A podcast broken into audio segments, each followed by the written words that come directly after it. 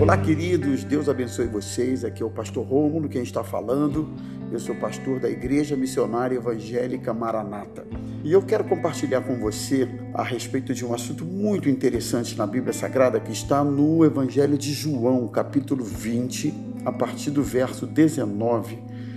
E o que o texto nos mostra é que Jesus havia ressuscitado e as pessoas não sabiam ainda da sua ressurreição. Os seus discípulos o texto diz que eles estavam amedrontados, acuados, com medo dos judeus, das autoridades. De certa forma, os discípulos de Jesus estavam frustrados por não saberem ainda da sua ressurreição. Nesse contexto, Jesus entra no meio deles, põe-se de pé e diz para eles algumas coisas que eu considero importantíssimas na nossa vida. Quando Jesus chega na vida da gente, pelo menos essas coisas interessantes acontecem na nossa vida. Em primeiro lugar, Jesus disse para eles assim: Pai seja com vocês. E os discípulos, quando viram o Senhor, se alegraram com essas palavras. Verso 19, a gente percebe que Jesus restaurou a paz e a alegria que haviam se perdido naqueles discípulos. Muito interessante. Paz e alegria muitas vezes se perdem, se vão por conta das nossas inseguranças, das circunstâncias que enfrentamos muitas vezes, os problemas da vida, muitas vezes tiram a nossa alegria e até mesmo a nossa paz. E quando Jesus se põe diante deles, Jesus restabelece essa paz.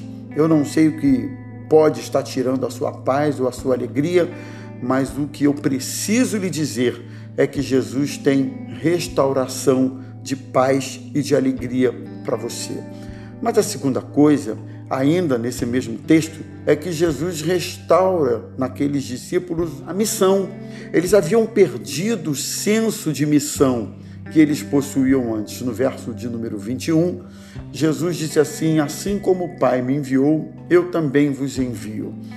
Muito interessante isso aqui, porque as frustrações e, as decepções que eles haviam tido né, especificamente em relação a Jesus, eles estavam, repito, frustrados por não saberem da ressurreição de Jesus, pois eles esperavam que isso acontecesse. Eles perderam o senso de missão, eles perderam é, esse senso de, de propósitos. E eu também preciso dizer para você que Deus tem dado a você uma missão, Deus tem propósitos na sua vida, uma missão no seu casamento, na sua família, uma missão nesse lugar onde Deus colocou você, naquele emprego, naquela faculdade.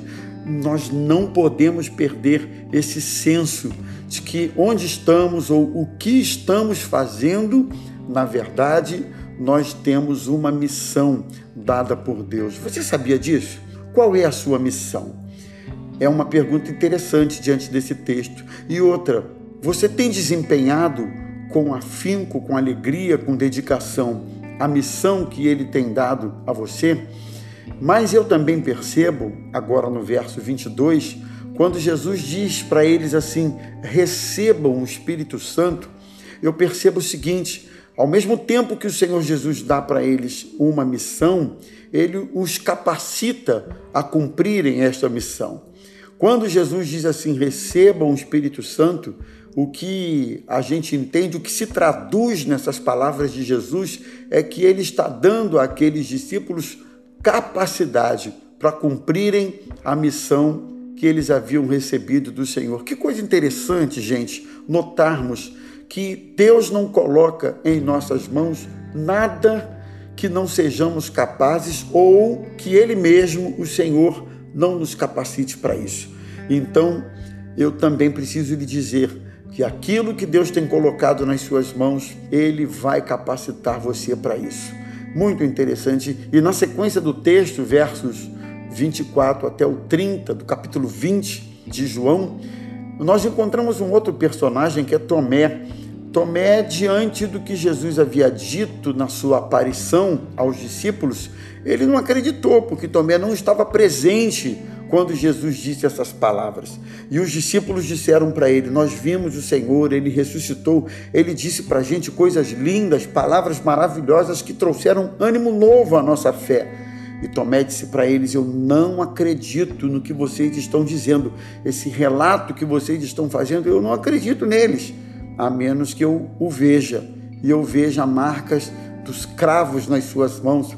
E o texto diz, meus queridos, que Jesus novamente aparece àqueles discípulos, desta vez com Tomé presente, e Jesus disse para Tomé: Tomé, põe a mão aqui nas marcas dos cravos, põe a mão aqui nas marcas da lança que perfuraram o meu corpo, sou eu mesmo, Tomé.